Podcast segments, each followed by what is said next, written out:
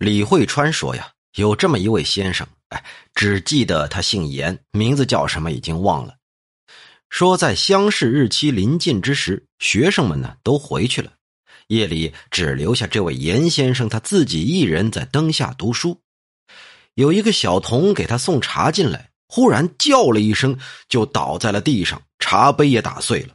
严先生先是一吃惊，起来一看，却是一个鬼，披头散发，瞪着眼睛站在灯前。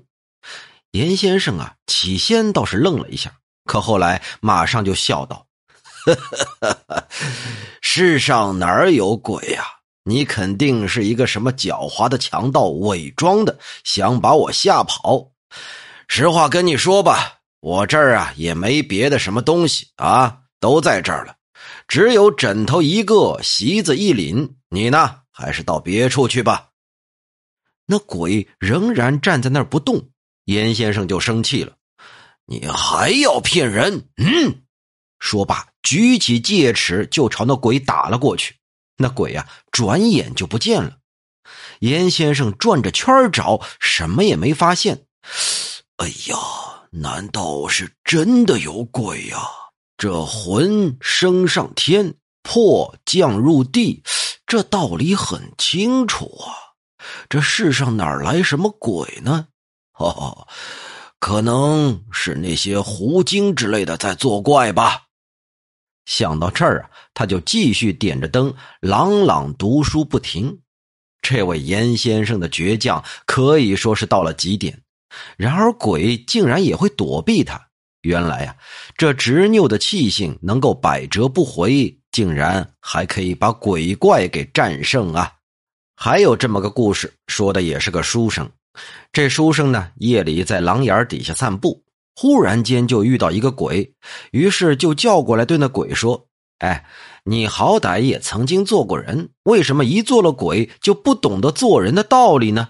哪有深更半夜不分内外闯进人家庭院的呀？”说罢，那鬼就不见了。按说呀，这就是心里头不害怕，所以这神智也不会混乱，鬼就不敢冒犯啊。还有。这故城县沈丰公沈先生要论起来，还是我父亲姚安公的童年。这沈先生有一次晚上回家时啊，天上下着大雨，路上是泥泞难走，他和一个奴仆互相搀扶着这么往前走，根本看不清道路。经过一座荒废的寺院时呢，过去传说这寺院里有不少鬼。沈先生就说了：“这儿没人可以问路。”哎。姑且到这庙里去找鬼问问吧。等他进到寺里，绕着殿廊叫道：“鬼兄，鬼兄，请问前面道路水深不深呢？”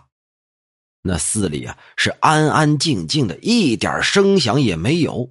沈先生一笑：“哈哈哈，哎呀，可能这鬼都睡着了，我也休息一会儿吧。”于是就和奴仆倚着柱子一觉睡到天亮。